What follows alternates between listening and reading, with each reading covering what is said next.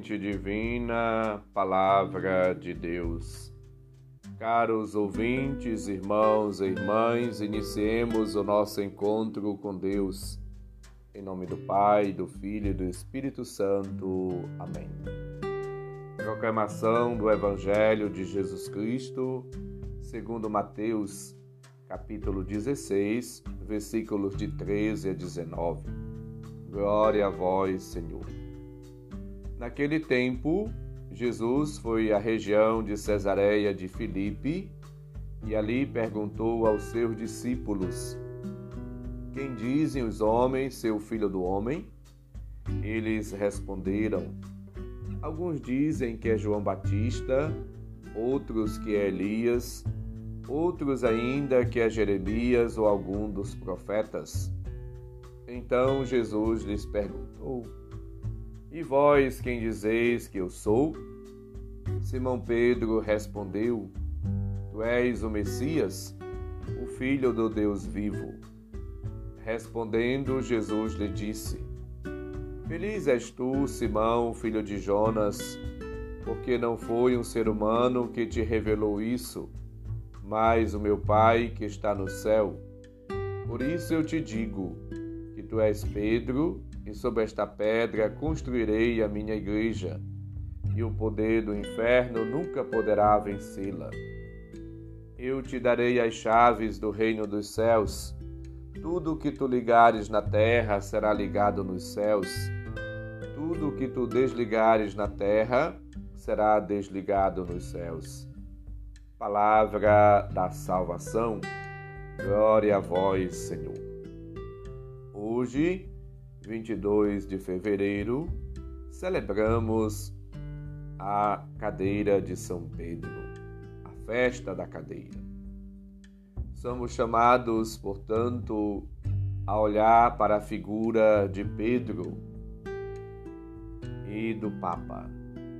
E assim orar, louvar, agradecer e bendizer a Deus pelo Papa, por Pedro ter assumido a missão confiada a ele com disponibilidade, com amor. E a suplicar bênçãos, graças e dons para que o Papa, assistido pelo Espírito Santo, realize a sua vocação, a sua missão na disponibilidade, na simplicidade e com fidelidade ao projeto do Pai Jesus escolheu Pedro como primeiro no grupo dos doze. A festa que celebramos hoje apoia-se no símbolo da cadeira, realçando a missão de mestre, de pastor, conferida a Pedro por Cristo. O Papa, quando ele fala da sua cadeira, da sua cátedra, nas questões de fé e de verdade, ele ensina de uma maneira contundente, profunda, sólida e permanente. O Senhor fez assentar sobre ele, como sobre uma pedra, todo o edifício da igreja. Responsabilidade de governo, de pastoreio de toda a igreja espalhada pelo mundo. No texto ouvido hoje, Jesus interroga os discípulos sobre o que se diz sobre ele. As respostas são variadas, parcialmente válidas, inexatas. Jesus interroga-os sobre o que eles pensam dele. E Pedro, em nome dos demais, respondem: Tu és o Messias, o Filho do Deus vivo, versículo 16. Estas palavras da profissão de fé total de Pedro completa e assim exala e exprime o sabor da fé pascal. Revelam também a identidade de Pedro como crente e representante de todos os demais que acreditam.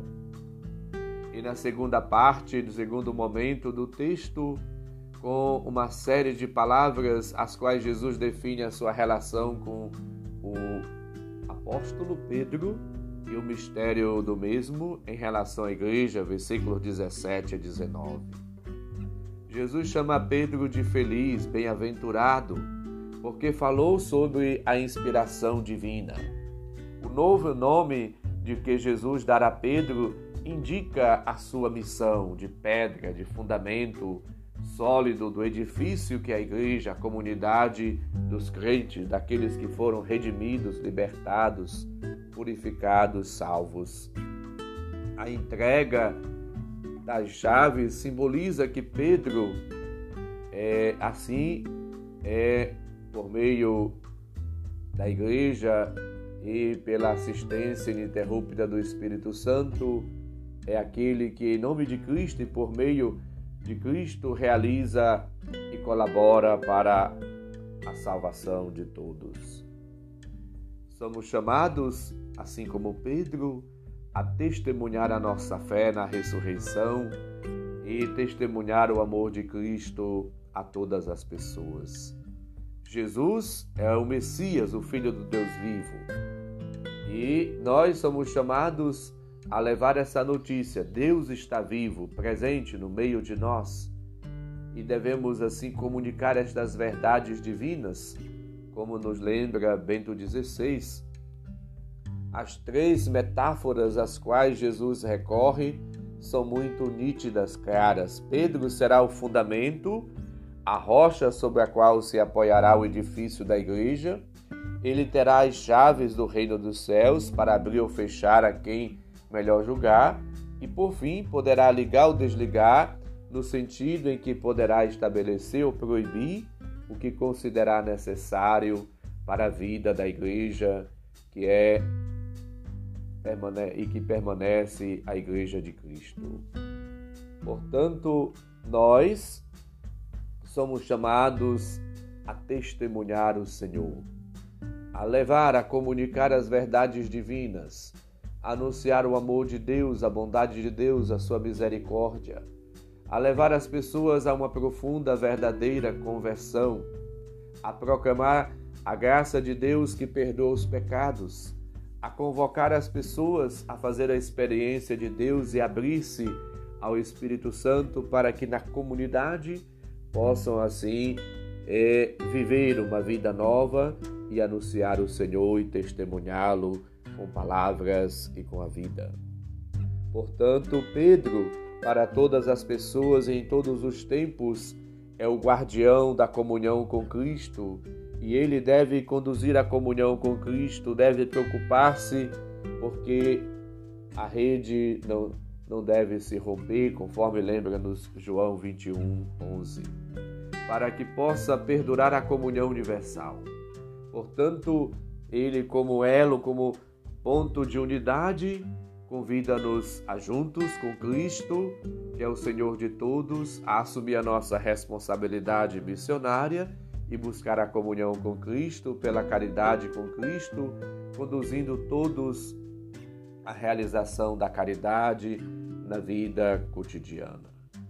Somos chamados, portanto, a viver na força do Espírito e a fazer a vontade de Deus todos os dias da nossa vida. Que a nossa fé também seja sólida, firme, quebrantável, profunda como a rocha é a fé no Cristo. Cristo é o fundamento, é a razão, é o sentido, é a motivação, é a fonte de vida e da missão e de toda a ação da igreja, toda a ação cristã.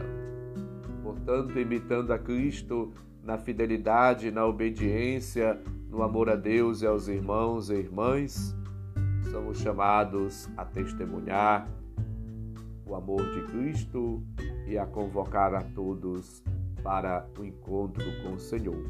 Unidos na força do Espírito, na unidade com a Santíssima Trindade, na fidelidade aos ensinamentos divinos, vivamos como irmãos e irmãs uma vida nova. O Senhor esteja convosco, Ele está no meio de nós. Abençoe-nos, Deus bondoso e misericordioso Pai, Filho e Espírito Santo. Amém. Um santo e abençoado dia para todos e todas. Um abraço. Rezemos pela unidade da Igreja, pelo Santo Papa. Padre do Papa.